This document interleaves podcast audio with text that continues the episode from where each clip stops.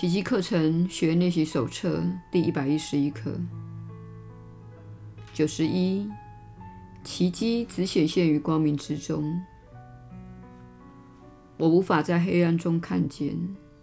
愿圣洁与真理之光照亮我的心灵。愿我看到自己心内的纯洁无罪。九十二，奇迹只显现于光明之中，而光明与力量是同一回事。我的眼光会透过上主所赐的力量去看，他把自己的力量赐给了我。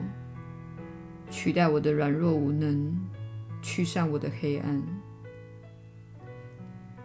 每个小时，奇迹只显现于光明之中；每半个小时，奇迹只显现于光明之中，而光明与力量是同一回事。耶稣的引导。你确实是有福之人，我是你所知的耶稣。请务必着眼于光明，这光明未必是有形的阳光，虽然它可以作为一种象征。如果你在三次元物质世界不断着眼于阴影，会看到什么样的景象呢？你看到的是事物不清楚、昏暗、缺乏光照的。而且不是非常美丽的。当你早上起床时，你发现这是很晴朗的一天，可以清楚地看到万物，而且万物看起来都是如此的生气勃勃。你们都知道这是多么美好的景象。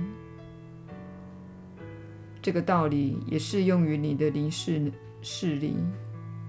以及你看待世界的方式。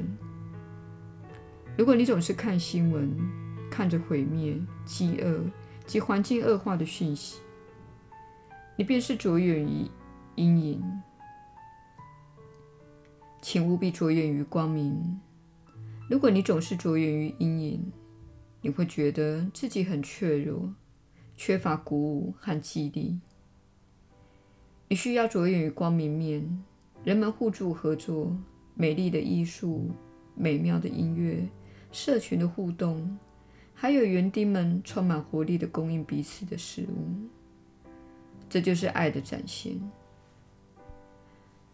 如果你不去理会其他事物，它们就会从你的视野中消失。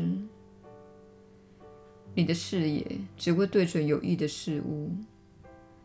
那些带来疗愈及幸福的事物。如果你的饮食是为了预防疾病，我们建议以为了增进健康作为出发点，你便会着眼于阴影，你的身体也会随之回应。如果你的饮食是为了增进健康，以享受自己的生活，这样的动机里没有恐惧。那么你将会获得更好的结果。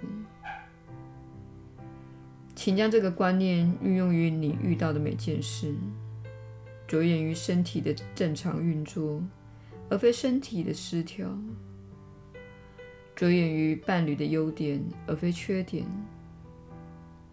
着眼于你在学习这部课程时你已经学会的部分，而非持续挣扎的部分。请面向光明，亲爱的朋友，请面向光明。我是你所知的耶稣。我们明天再会。